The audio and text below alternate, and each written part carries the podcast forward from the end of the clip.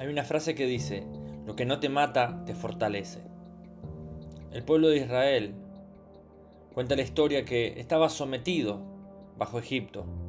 Eran esclavos de Egipto y eran oprimidos, le daban trabajos muy pesados. Pero dice, cuando más los oprimían, el pueblo de Israel más crecía y más se extendía. Es interesante darnos cuenta de que hemos sido diseñados para crecer y para extendernos.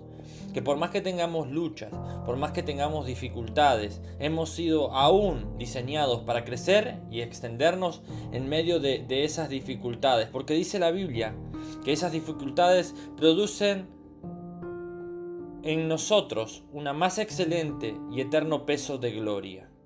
Todo lo que nos sucede, aún en las dificultades, somos diseñados para que el peso de gloria sea manifestado en nosotros. ¿Para qué? Para crecer y para extendernos.